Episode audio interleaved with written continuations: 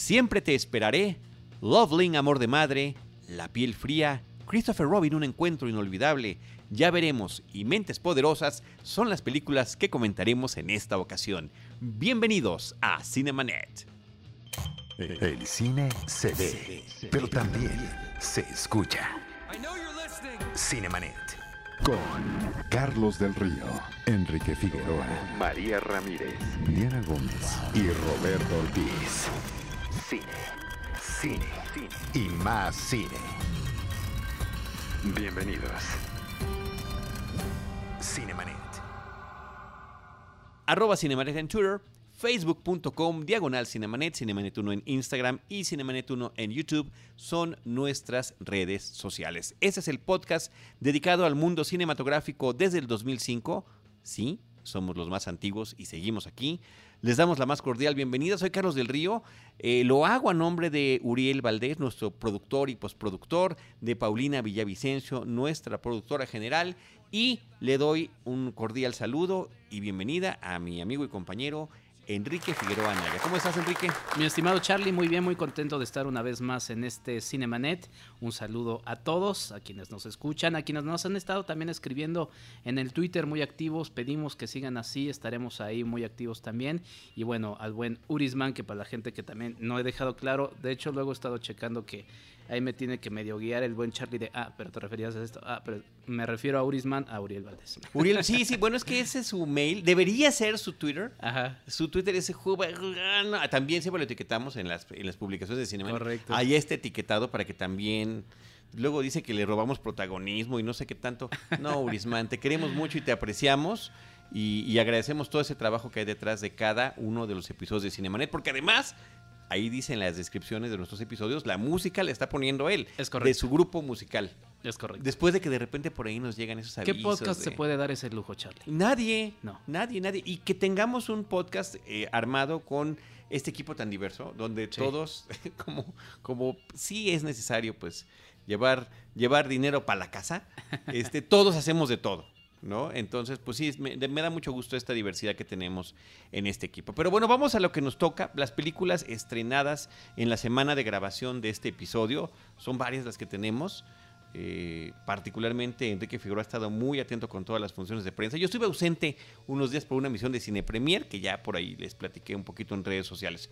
Pero bueno, eh, vamos a empezar con la película Siempre te esperaré.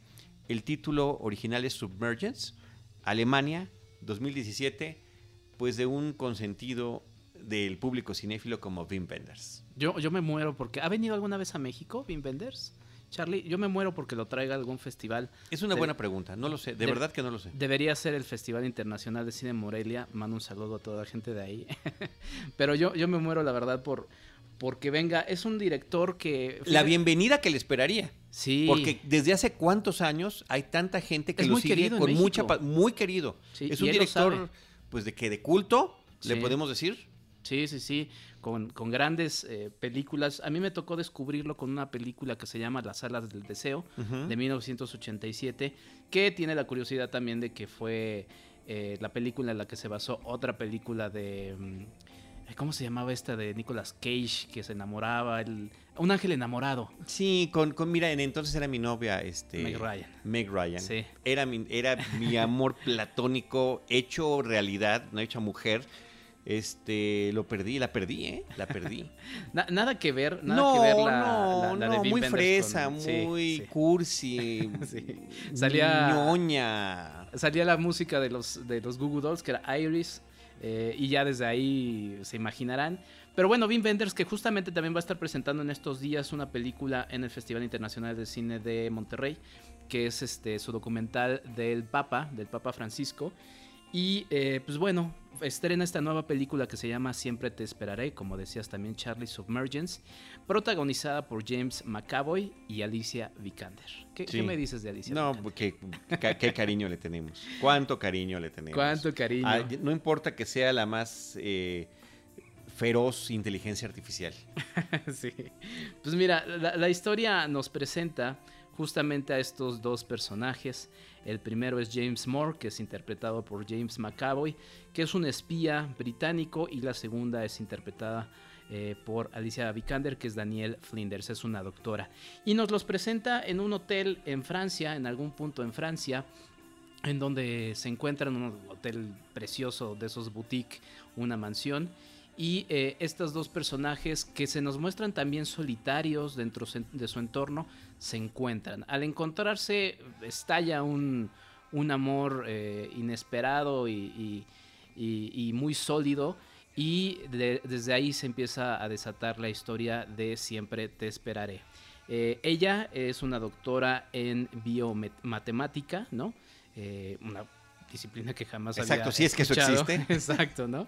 Y está muy obsesionada con encontrar prácticamente lo que son los orígenes de la vida en el fondo, fondo, fondo del mar, ¿no? Ahora que estamos muy emocionados con lo de Marte, ella dice, pues es que esto es todavía, este es el otro mundo dentro de nuestro mundo y da una explicación muy, muy bonita al respecto, mientras que James Moore eh, pues tiene ahí una serie de secretos que iremos encontrando a lo largo de la película. No les voy a mentir, es una película muy cursi, ¿no? Pero creo que si alguien sabe manejar la cursilería, pues es precisamente... siempre con mucha elegancia. Con mucha elegancia. cómo intercala su poesía visual con la música que elige. Y yo quiero mencionar que en la película también aparece Alexander Siddig que eh, es un actor que yo lo tengo plenamente identificado como el doctor Bashir de Star Trek eh, Deep Space Nine, una de las grandes, de las grandes eh, versiones que ha tenido en televisión esta, esta franquicia de Star Trek. De hecho, es la tercera serie. Inclusive salió mientras la segunda todavía no terminaba. Es de toda la saga de Star Trek en televisión, es la que bueno, hasta ahora Discovery porque es más, más reciente, pero es la que tiene mejor hilada la historia general. O sea, sí tiene una serie de aventuras, eh, episodio con episodio, pero el contexto en el que nos plantean esa historia, y qué desvío, ¿eh? qué, qué paréntesis, esa historia de Deep Space Nine es como de la eh, posguerra. Eh, de, la Segunda Guerra Mundial en, en nuestro planeta, por llamarlo de una forma así, y en esa época está nada más que trasladado a una situación galáctica, ¿no? Eh, vale muchísimo la pena y ese es uno de los personajes principales. Entre otras cosas, además de ser el médico, que siempre hay un médico en estas misiones de Star Trek, eh, era un aficionado a las novelas de James Bond y a la música de tipo Frank Sinatra y demás. Entonces, en, los holodecks, que son lugares donde se recrean hologramas para interactuar y demás, él vivía sus aventuras de, de espionaje y por otro lado también el tema de la música era muy frecuente. Entonces, bueno, gran serie y un gran, un gran actor, un gran personaje. También aparece en, eh, brevemente, ¿no? Pues, como siempre, el, nivel de vida en Game of Thrones no es el más alto, ¿no? La esperanza, la expectativa de vida, pero sí tuvo su papel por allí en esa serie también. Pues ahí está, aquí también aparece en un papel eh, importante, no, no quiero decir mucho, pero justo como dices, es una película en la que predomina la fotografía, que es preciosa, eh, estos planos eh, que sí asemejan, o más bien proponen una poesía visual.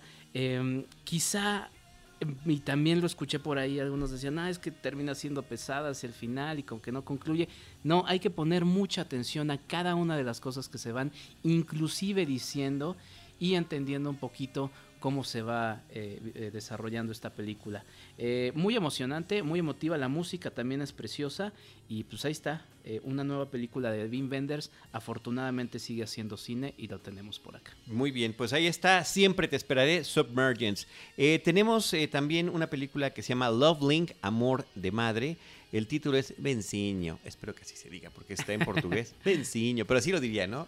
Exactamente. Del 2018 de Gustavo Pizzi. Depende de qué portugués hables, ¿no? Porque a mí, yo particularmente, y sí he escuchado. Obviamente, el brasileño, ¿no? Estamos en América y son de los que, los que estamos acostumbrados a escuchar. Es el que más me gusta a mí escuchar, el brasileño, ¿no? Porque sí tienen eh, acentos distintos entre ese y el portugués, por lo pronto. Y siempre eh, las personas, hombres y mujeres, que me he encontrado en estos viajes de, de cobertura de cine, eh, porque pues, siempre es como las Naciones Unidas, ¿no? De los, de los periodistas fílmicos, la gente de Brasil a todo dar, a todo dar, muy profesionales, muy amigables, y siempre hemos hecho muy buen equipo con ellos. Peco, peco de ignorancia, Charlie, ¿has hecho algún especial de coberturas de ese tipo? No, fíjate que no. Se debería hacer, creo que estaría interesante. Sí, de repente platicamos Con anécdotas y así, Ah, ¿no? muy, ¿no? Ahí sobran. Sí. Tenemos que ser varios porque son muchos amigos los que nos hemos conocido y convivido en eso. Sí. Hagámoslo, hagámoslo. Hagámoslo. Yo podría aportar el parte del otro lado en el Festival Cine Morelia. Vale. Pues ahí está, Loveling, que es uno de esos títulos que creo que también a ti te causarían ruido. Este, este de Amor de Madre creo que ya ex- explica un poco demasiado de qué va la película. Creo que parte de la sorpresa es irlo descubriendo. Es una coproducción entre Brasil y Uruguay, dirige Gustavo eh, Pizzi, y nos, eh, nos, eh, nos cuenta la historia de Irene, que es una madre de familia, tiene cuatro hijos, eh, también está casada, y de repente llega también su, su hermana junto con su hijo. Entonces, eh, pues ya termina siendo ahí en un pequeño, en una pequeña casa un, un- un caos de, de- de familia.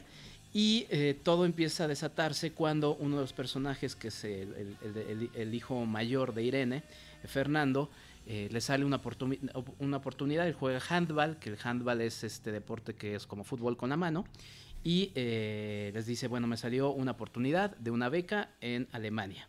Entonces, Irene está como en un proceso de que de repente está eh, en el caos familiar. Está a punto también de graduarse ella después de muchos años de esfuerzo por estudiar una carrera universitaria y eh, le, le- pasa esto que además es inmediato porque además le dices que me tengo que ir casi casi en un mes y si no me voy pierdo toda la oportunidad de mi vida. Entonces vemos un poco a este personaje cómo va sobrellevando eh, el caos eh, cotidiano junto con esta noticia. La película es interesante porque además eh, quien interpreta a Irene, Karin Teles, es esposa de Gustavo Pisi y los dos escribieron el guion. Y eso resulta interesante porque hay pocas veces en las que alguien, eh, un actor se puede escribir su personaje, por así decirlo, ¿no? Entonces eh, está muy bien visualmente y me recordó mucho a, a, por ejemplo, a los insólitos peces gato, ¿no? Ujú. Eh, a Little Miss Sunshine me recordó. Eh, inclusive el póster, si, si lo ven, tiene, tiene este, esta sensación también de, de esa aventura familiar, cotidiana. Y Vacacional. Vacacional, exactamente. Todo sucede también en una, en una etapa de vacaciones. Em, sí, de repente eh, quien interpreta a Irene Karin Teles estalla en estas sobreactuaciones quizá del drama que va viviendo, pero es parte de la historia y creo que es una película muy fresca que además también nos presenta un cine que pocas veces podemos ver en, en salas comerciales, que es el, el cine brasileño. ¿No? Bueno, en este caso, como ya les decía, coproducido con Uruguay. Entonces, vale la pena echarle un ojo, Charlie. Venciño, venciño, por cierto, Exacto. significa esposo. Entonces, eh, pues bueno, como siempre, la, la- la diferencia, ¿no? De, de perspectiva que se da con el título que le ponen en México, con el título original de la película. Así Sí. que Venciño en la cartelera. Por otra parte, eh, una producción española que se llama La piel fría, Cold Skin, eh, de Javier Gens, está en cartelera. Otra película española hablada en inglés. Sí que ya hemos hablado de varias y de algunas muy interesantes. Exactamente, sí, que también como había dicho estaría bueno hacer un programa especial de este cine español que le ha apostado a la internacionalización en este, en este caso. Bueno, La piel fría es también una película basada en una novela homónima. eh, ahorita les digo exactamente de quién, del escritor catalán Albert Sánchez Piñol, que se volvió de inmediato en una eh, novela bestseller eh, y dirigida a esta versión cinematográfica por Javier Gens, a quien hemos ya eh, visto en el cine con Crucifixión de 2017 y Hitman Agente 47, eh, que bueno, es una película también emocionante. Aquí el bueno Grisman dijo, oh, con razón, mira, lo voy a ver. no con esa voz porque no, lo- no lo pudieron escuchar. lo- Seguro lo- es igualito, ¿eh? Exacto. Pero bueno, Pero ya la notó. ya lo notó. Eh, voy a mencionar nada más dos actores para no revelar eh, nada más. David Oakes interpreta a Friend y Ray Stevenson interpreta a Gruner. Eh, nos cuenta la historia de un, de un capitán que llega a una isla abandonada y él eh, se va a convertir en el, eh, en el oficial atmosférico de ese, de ese lugar. Nos encontramos en, en algún momento a inicios del siglo XX y eh, el, el- el capitán que lo va a dejar ahí eh, pues dice, bueno, vamos a ver, porque ve que la casa donde estaba el que debía, a que debía sustituir está abandonada. Van a un faro que está también un poquito retirado de esa pequeña isla. Se encuentran con el hombre del faro que está en un estado como de vagabundo. Y pues dicen, bueno, ahí te quedas al, al nuevo oficial atmosférico, el personaje de Fred. Y se queda ahí. La primera noche, ¿qué es lo que sucede? Lo asaltan una, una serie de monstruos que surgen del mar y eh, pues lo terminan eh, dejando sin, sin hogar porque pues él para sobrevivir termina, eh, termina destruyéndolo. en eso pues nos encontramos con otra película de supervivencia, ¿no? De un naufragio, en este caso en una isla. creo que tiene elementos interesantes. esta combinación entre, entre historia, naufragios, también como ciencia ficción por los monstruos que van apareciendo y surgiendo en, la película, pero creo que sobre todo los dos personajes y en especial el interpretado por Ray Stevenson Gruner eh, son muy entretenidos de ver eh, por, por esa por esa transformación que podría tener el ser humano justamente en esas condiciones eh, tan, tan extremas. Porque además, pues este faro está en una zona en la que pues, prácticamente la ruta marítima no pasa, o sea, está aislado en la nada. Entonces, pues ahí está, vale la pena echarle un ojo, la piel fría, Colskin. Y sí, yo nada más quiero mencionar de estos, eh, de uno de los actores que participa en esta película, que me parece que tiene una trayectoria interesante, Ray Stevenson. Yo a él lo descubrí en esta serie de Roma que hubo en HBO, que tristemente solamente tuvo dos temporadas, eh, que era espectacular, pero parte del encanto que tenía Roma era que era la gran historia de la transición de república a imperio eh, viendo a los grandes personajes como Julio César, las traiciones, Cleopatra, pero todo estaba bien visto desde la perspectiva desde un soldado y otro oficial de un poquito de mayor rango que tienen que estar juntos, que tienen que establecer una amistad eh, diferente porque eh, cada uno tiene distinto contexto y distintas experiencias, pero desde el punto de vista de ellos dos, digamos desde a ras de tierra, es que estás viendo todo lo que está pasando. Eso me parece interesantísimo. Además, él fue uno de los varios actores que ha interpretado a Punisher, que es uno de mis personajes favoritos de cómic. Ya sabemos que no. hasta ahora que estuvo esta serie de Netflix, tiene una que realmente ha valido la pena. Todos han tenido sus puntos a favor y en contra. Eh, Nos deben un buen Punisher en el cine. En el sí, pero ya está, ya está el de Netflix. ¿eh? Eh, de verdad que ese está muy bien. Y con el tiempo para desarrollar el personaje también me parece que está padre. Pero bueno, él fue Frank Castle Punisher en Zona de Guerra. Apareció también como el villano en una de las temporadas de Dexter, ¿no? Que era mm. este un, villano que movía los hilos de unas es un tema de, de, mafiosos y demás. En fin, o sea, va y viene, ¿no? En diferentes cosas. Eh, en Thor, Ragnarok también tiene un personaje.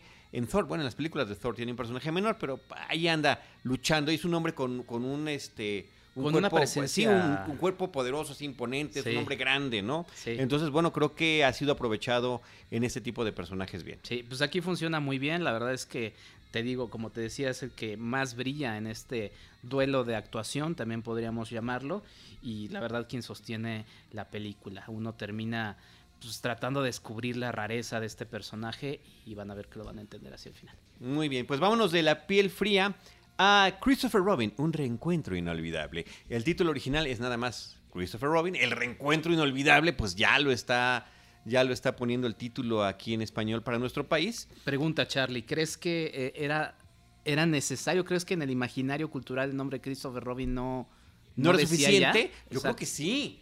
Yo creo que sí. Sí, Urisman dice que sí también. Sí. Yo pues sí, definitivamente, pero bueno, pues ahí está el reencuentro inolvidable. ya, nos debemos otro episodio. ¿Estás tomando nota de los pendientes? No, ahorita, Enrique Figueroa, te vamos a responsabilizar ante nuestro público de el de los eh, junkets y el de retomar, porque hemos hecho uno o dos de, los títulos en México, ¿no? De las películas. Sí, que además he de decir que ya también, ah, justamente por Charlie, ya me he vuelto también más acucioso en ese tema, ¿no?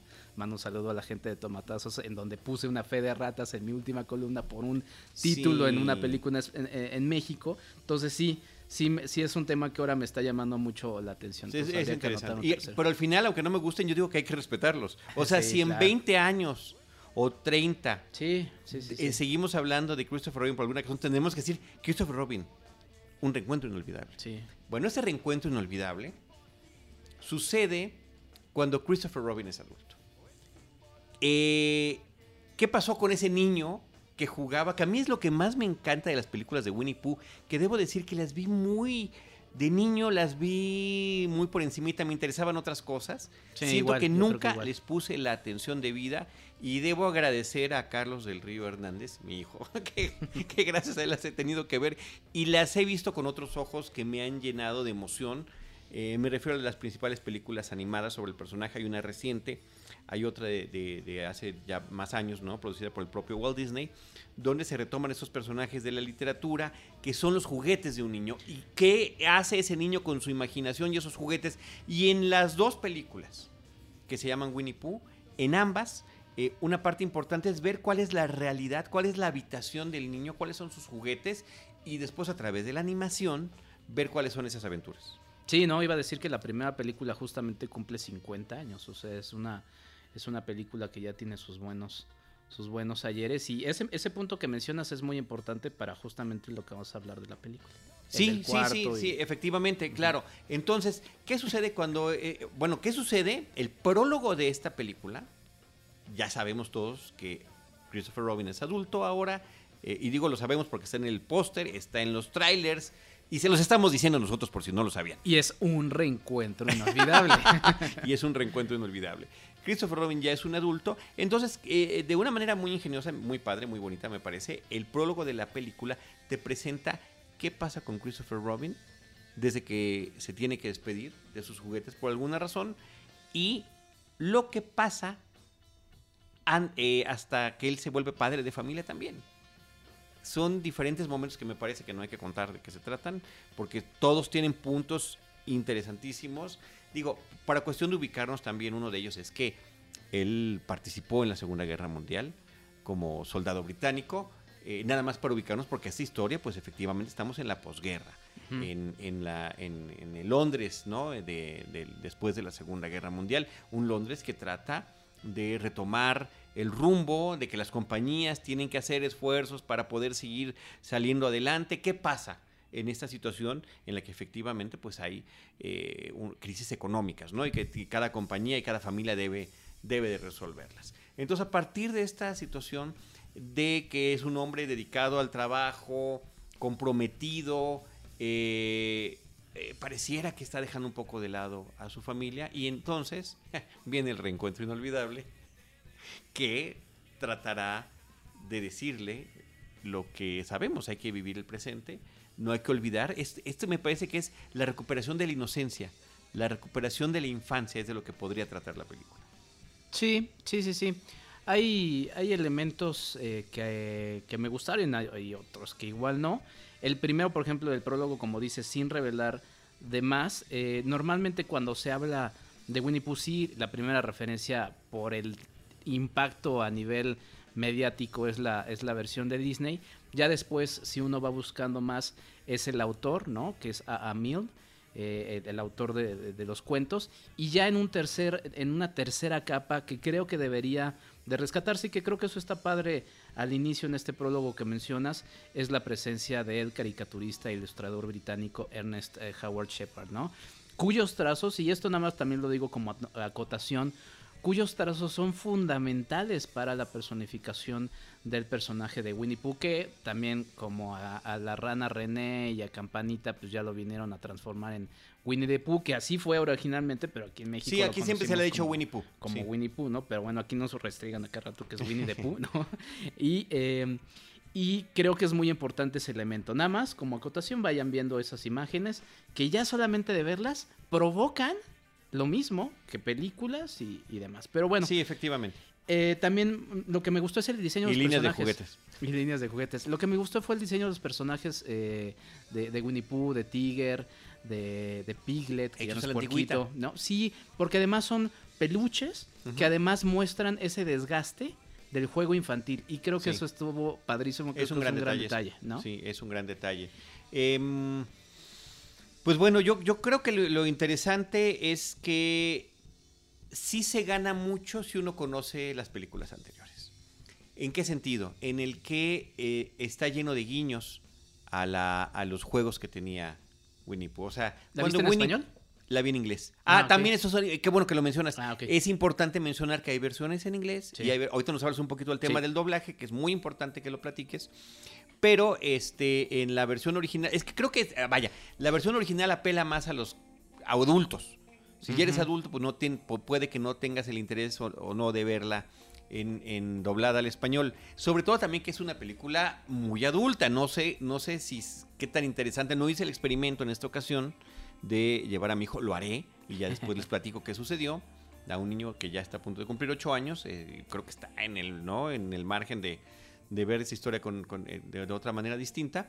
Pero este sí, como me parece que está más dirigida al adulto eh, es- esta historia y sobre eh, las cosas en las que tenemos que, las cosas que realmente son importantes, independientemente de los compromisos formales, del tema económico y demás, y de la también de la rapidez con la que se va la vida. Y decía yo, el tema de tener vistas las películas previas, pues sabemos que hay historias donde se trata de que Winnie Pooh se queda atorado, ¿no? Porque no puede pasar porque está gordito. Sí. Se trata de que los, la- los, los amigos de, este bosque de los 100 acres hacen un hoyo porque quieren capturar una criatura y, y terminan cayendo ellos. Eh, el- el- la constante hambre de Pooh, el- su avidez por la miel, etcétera, ¿no? Y, todo, y, y como siempre era Christopher Robin el que finalmente tenía que rescatarlos.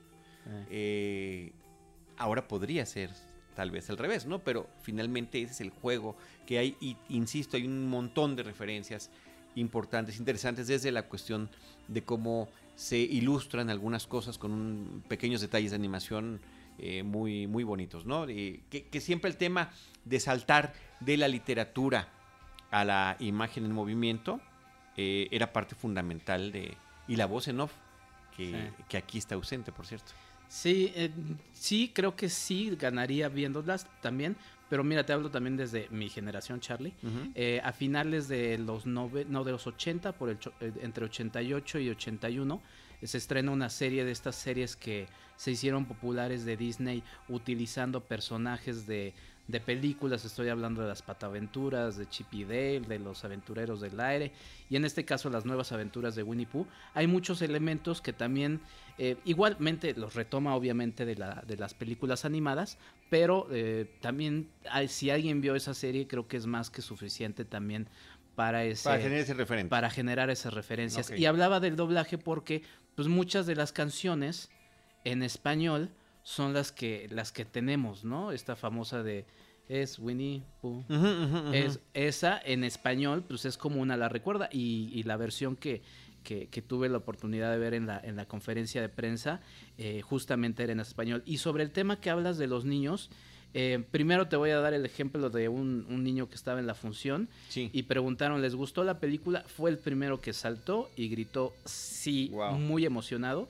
Y yo me quedo un poco con, también sin querer decir de más de la película, hay una reflexión en donde eh, los un niño creo que podría tomar este mensaje como de finalmente terminan siendo los confidentes de los niños sus peluches Sus grandes amigos, sus primeras amistades y creo que eso queda muy bien marcado en esta película que sí tiene tonos, como dices, adultos, sobre todo en frases que dice el propio Winnie Pooh y el personaje de Igor. Creo que es el personaje mejor logrado de la película. Es- Igor siempre ha sido sensacional. Igor siempre ha sido mi favorito, debo No. decirlo siempre, pero además creo que en esta también se lleva el protagonismo de la película, ¿no? Ahorita que estabas diciendo de, de cómo los muñecos pueden ser los confidentes, ahí está una canción eh, de 31 minutos de este programa sudamericano sensacional de marionetas hechas con pues, calcetines y demás. Con una gran película, ¿eh? La Pero película ya es sabes cuál canción?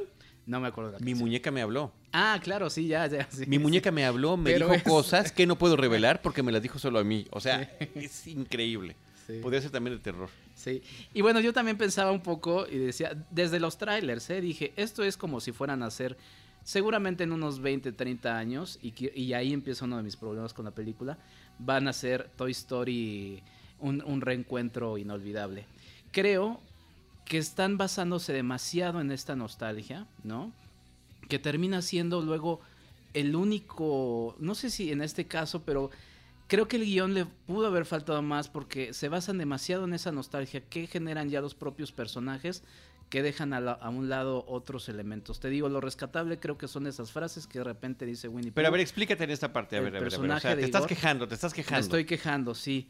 Em, porque la verdad termina siendo una construcción de guion muy básica, en donde, te digo, o sea, uno puede remitirse solamente a los dibujos, a las películas originales, y ya como decías que le enseñabas a tu hijo, pues uno termina sintiendo esa misma emoción siento que esta película no aporta algo nuevo, salvo ese ejercicio de la nostalgia. Eh, no, yo, yo no, yo creo que sí aporta. O sea, y el mensaje ya lo conocemos. El mensaje también nos lo canta John Lennon en una canción, ¿no? La vida es lo que está pasando. Eh, Justamente la canción que, le hace, que le dedica a su hijo. Sí, mientras, mientras estás eh, haciendo planes para el futuro, ¿no? parafraseo porque no la quiero decir en inglés, ya saben, esto de andar de políglota en el programa se ve muy mal. Pero eh, eh, yo, yo creo que termina siendo una aportación importante, es una reflexión muy padre y vista desde un personaje que tenemos muy bien identificado. Y o personajes, ¿no? Eh, básicamente a Pooh y a, Christopher Robin en particular porque son los que representan esta amistad. No, a mí me pareció muy bien.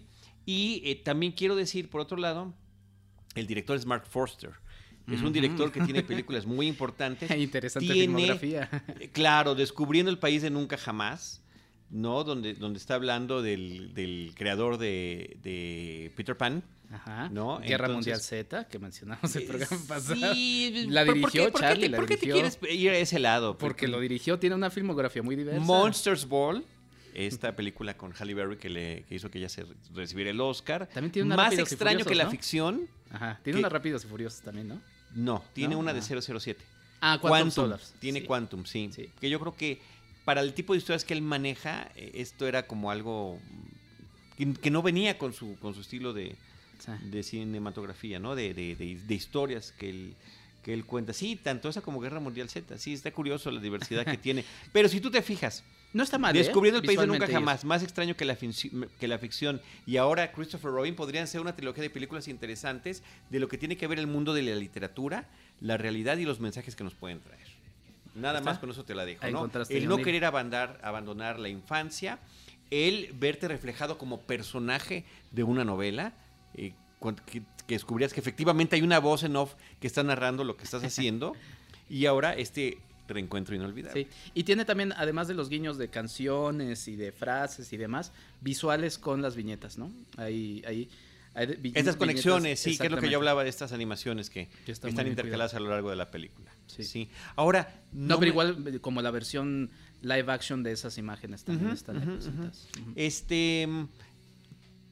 Curiosamente, no me pareció espectacular la fotografía no vi esos paisajes que hubieran uno a lo mejor imaginado así, eh, no eh, hiperfantásticos, idealizados y demás. No, no, no está tan idealizado ese pasado. Cuando hablas de esa nostalgia, lo, veo como muy aterrizada. Que creo puede ser también un poco de, de lo que está manejando el lenguaje de la película, también sin decirles mucho, aunque ya también vieron que Winnie Pooh está en, en Londres, en el póster de la película. Eh, este elemento de que no es fantasía, o sea, existen, ¿no? Entonces, eh, porque ya ves que también ha estado este rumor de es que cada uno de esos personajes representa una enfermedad mental y depresión y demás. Y aquí te dicen, pues son personajes que existen. Eso nunca lo había escuchado. Sí, pues... Qué mente enferma y perversa, dijo algo así. Pero bueno, el asunto es que creo que lo que hace es justamente aterrizar y mostrarte, no, pues si existe el bosque y el bosque es un bosque, ¿no? Y, y demás, como tratar de aterrizarlo en ese mundo real, que creo que es parte del discurso. Sí, y que es parte también de, lo que estuvo basada las historias originales. Exactamente. Bueno, lo único que nos falta, Enrique, es que nos platiques tu experiencia con la conferencia de prensa o reunión que hubo con el doblaje nacional de esta película de Christopher Rabbit. Así es, exactamente. Un saludo a la gente de prensa de Disney que nos invitó amablemente a participar en esta proyección que se hizo en, en español y posteriormente con las voces justamente que daban eh, voz estos personajes. Eh, de entrada, a mí casi no me gusta ver las películas eh, dobladas al español, Charlie, por el asunto, y creo que también será otro programa que habrá de anotar, porque es una actuación sobre otra actuación, ¿no? O sea, la actuación que ya hace el actor, físicamente, visualmente, y luego la actuación que hace el otro actor de doblaje sobre él. Es más fácil sobre una película animada o una caricatura, ahora que estamos muy con el tema de Don Gato, si la gente que vea tu Twitter lo entenderá. Pero bueno, se presentaron, por ejemplo, Francisco Colmenero, mi estimado Charlie, que ha sido destacadísimo como la voz de Disney. O sea, escucha su voz y lo primero que te viene a la cabeza es, ese Disney clásico, ¿no? Eh, Humberto Vélez, que ha hecho todo tipo de voces y que creo que es uno de los actores de doblaje que Pero siempre lo tenemos identificado con... Con los Simpsons. exactamente. Sí, y además es justo lo que te iba a decir, es un actor que además ha manejado sus relaciones públicas muy bien y se ha destacado por ese tema, ¿no? Jesse Conde también es un actor de doblaje con una gran, gran tradición en el tema. Eh, Sergio Saldívar y Gaby Cárdenas, que también tiene otra gran carrera. Entonces, eh, pues nos platicaron un poco de, porque justamente en ese juego están las canciones justo como las recordábamos y pasaba mucho en la sala, la gente empezaba a, cantar las canciones, ¿no? Es Winnie Pooh y las cantaba la gente y también uno regresa a, las voces de esos personajes con los que siempre creció, porque Tiger es el Tiger que has estado escuchando desde siempre. Entonces creo que son esos elementos que se vuelven eh, fascinantes y creo que en este caso por tratarse de estos personajes, por tratar eh, de, esta lógica de, volver a traer estos actores de, doblaje de voz otra vez a interpretar a estos personajes, que además es su primera aparición en live action, eh, creo que vale la pena verla así. Sí extrañé yo en la versión en inglés escuchar a, a Peter Capaldi, por ejemplo, no haciendo de Tiger. Eh, inclusive escuchar a Iwan McGregor, que siempre su acento me ha, me ha gustado claro, mucho. Claro, claro, sí. Este, pero también tienen voces interesantes para los personajes. Sí extrañaste a Capaldi porque la viste doblar al español con este muy buen doblaje.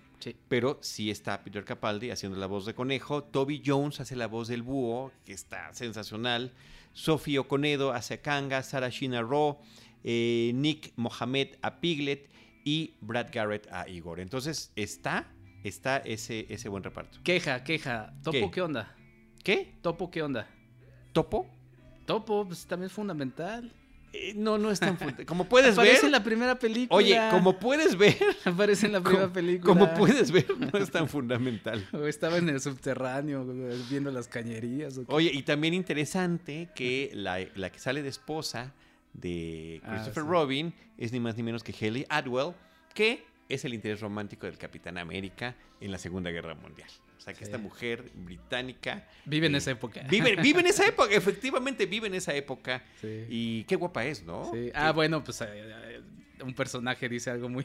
Una de las mejores frases de la película al respecto, no diré más. Sí, no, no, no, exacto. Vamos a dejarlo. Sí, muy bien, muy bien. Y es uno de nuestros favoritos, ¿eh? Guiño, guiño. Bueno, eh, no hemos acabado, nos faltan dos películas, pero, pero no puedo yo evitar tener que hacer una pausa y dejarles una canción que me encanta, que es la de los créditos finales de la película Winnie the Pooh del 2011, la más reciente. Mm. La canción de los créditos finales, Sweetest Channel hace varias de las melodías, canta varias de las melodías, pero esta de verdad que me parece encantadora. Es probable que ya la hayamos puesto en otro episodio, pero no importa. Cierren los ojos. Aquí va de nuevo. Si cierren los ojos, e imaginen a Sui cantando esto.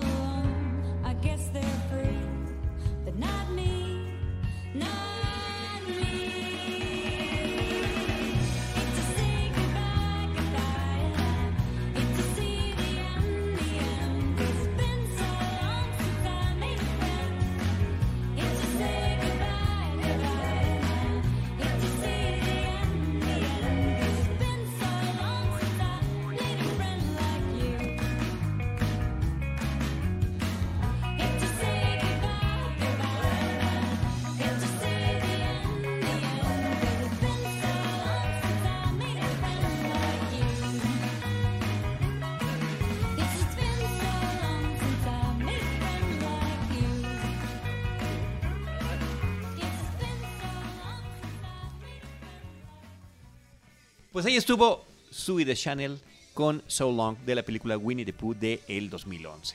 ¿Algo quieres decir? Esa sonrisa de, de- de complicidad. Que qué lástima algo. que es un programa de audio.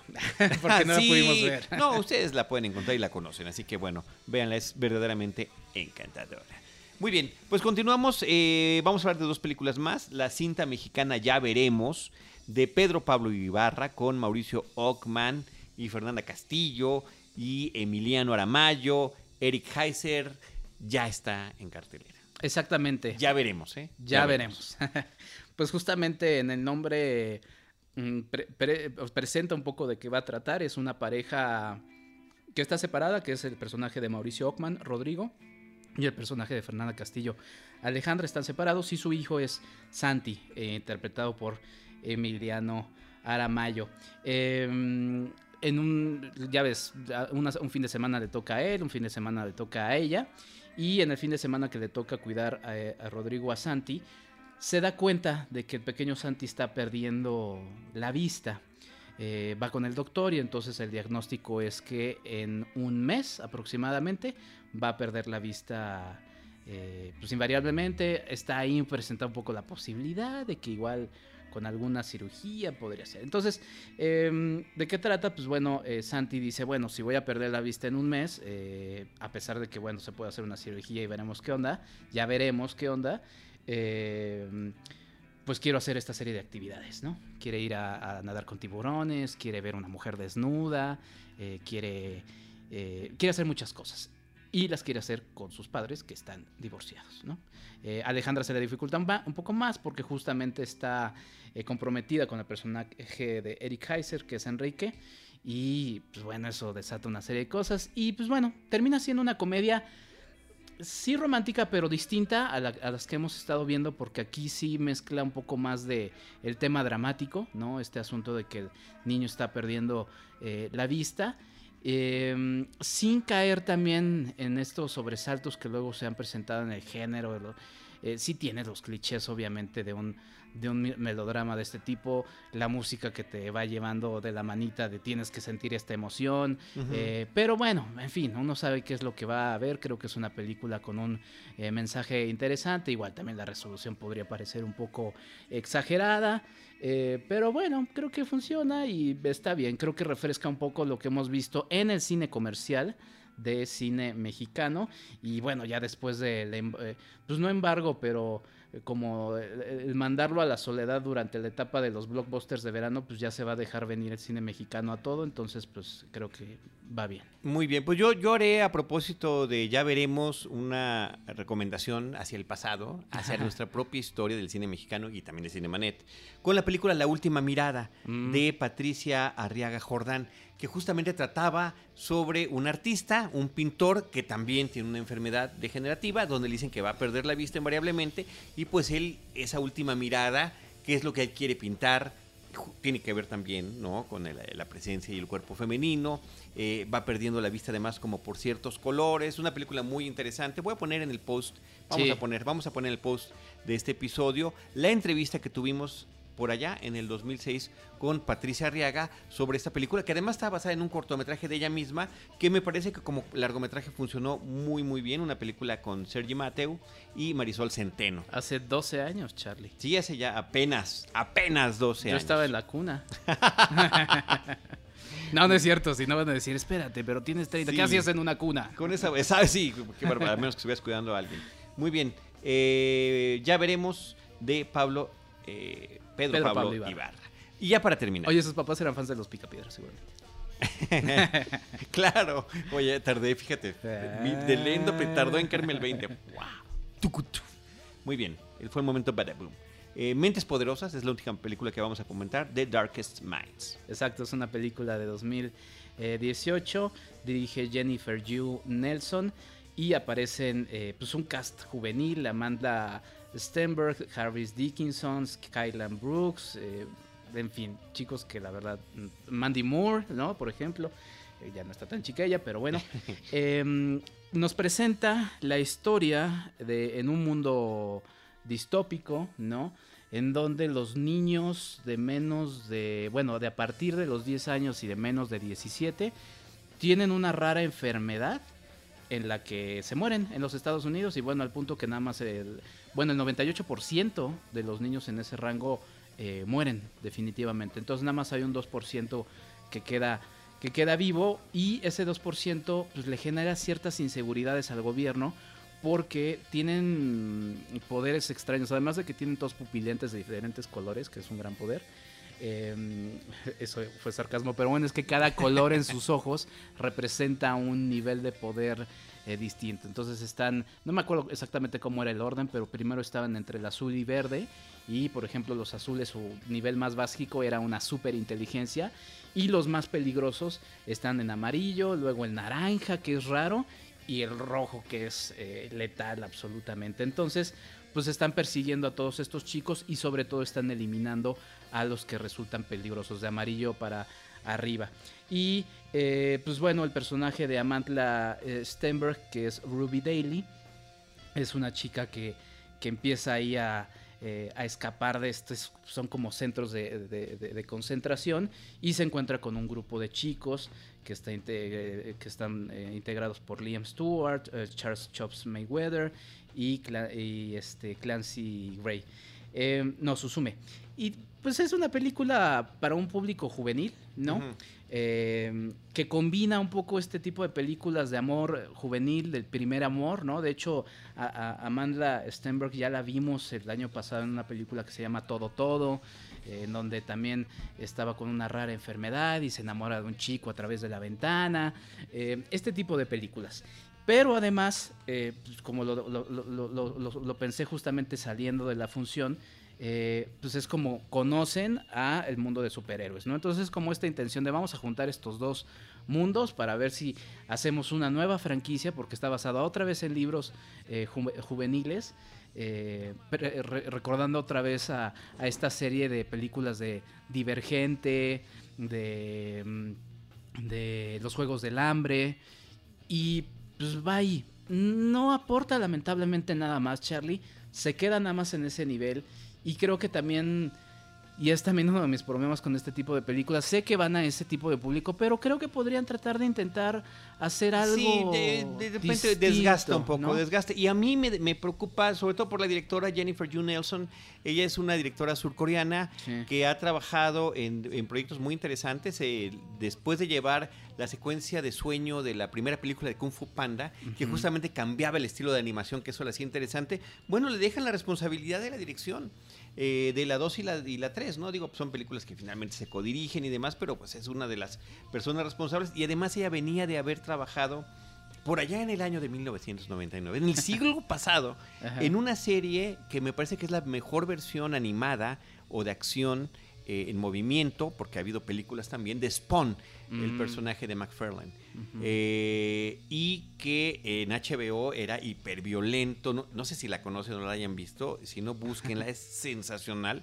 es la mejor versión que hay de Spawn. De Spawn. Y ella fue directora de algunos episodios, además de diseñar personajes y demás. Pues ahí está, te digo, a mí lo que me da tristeza es que la apuesta es vamos a hacer esto junto, a ver si enganchamos al público que va a ver comedias de primer amor, junto a los que van a ver superhéroes y ya. Eh, si vas a hacer una franquicia, pues recuerden justamente cómo le fue a Divergente. No le fue bien, la terminaron Claro. cancelando. Entonces, y por ejemplo, los Juegos del Hambre, yo creo que en parte también se sostuvo por la presencia de, de Jennifer Lawrence. Entonces, pues a ver, ahí está. La no es tan fácil, que- no es tan fácil y no lo vamos a permitir tan fácilmente tampoco. Pues ahí está, Mentes Poderosas, eh, Darkest Minds. eh, los Juegos del Hambre conocen a los X-Men. Sale pues. Bueno, pues las eh, películas comentadas en este episodio, Siempre te esperaré, Loveling, Amor de Madre, La piel fría, Christopher Robin, un encuentro un reencuentro inolvidable, Ya veremos y esta de Mentes Poderosas. Muchísimas gracias. Enrique Figueroa, recuérdanos tu red social. En, en Enriquefa86, ahí podemos seguir hablando de cine. Tuiten, por favor, interactúen con nosotros también en nuestras redes del Cinemanet. Muchísimas gracias. Eh, yo soy Charlie del Río, estoy como Charlie del Río en Twitter. El de Cinemanet es arroba Cinemanet, facebook.com diagonal Cinemanet, Cinemanet1 en Instagram y Cinemanet1 en YouTube. Los vamos a dejar con esta canción de Mi Muñeca Me Habló de 31 minutos. A propósito de los comentarios vertidos en este episodio sobre Christopher Robin.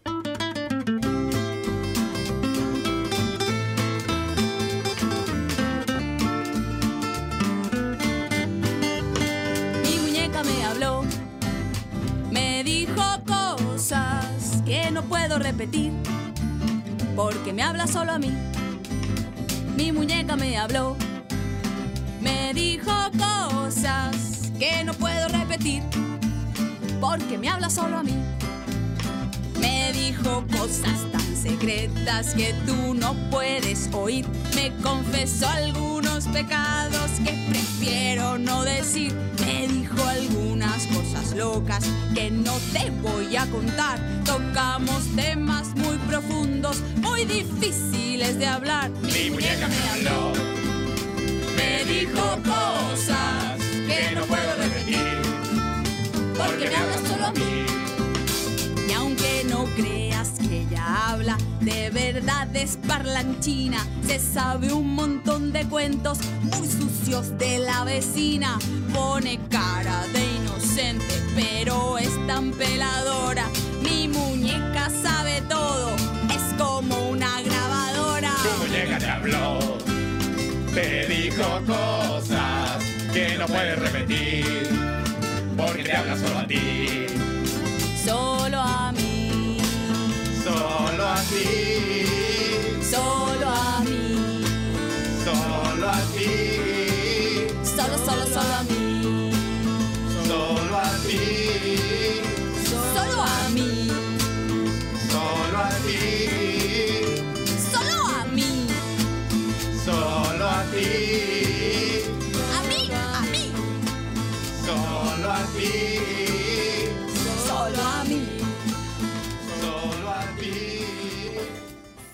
Nosotros, por cierto, les estaremos esperando en nuestro próximo episodio con Cine, Cine y más Cine. Esto fue Cinemanet. Con Carlos del Río, Enrique Figueroa, María Ramírez, Diana Gómez y Roberto Ortiz. El cine se ve, pero también se escucha.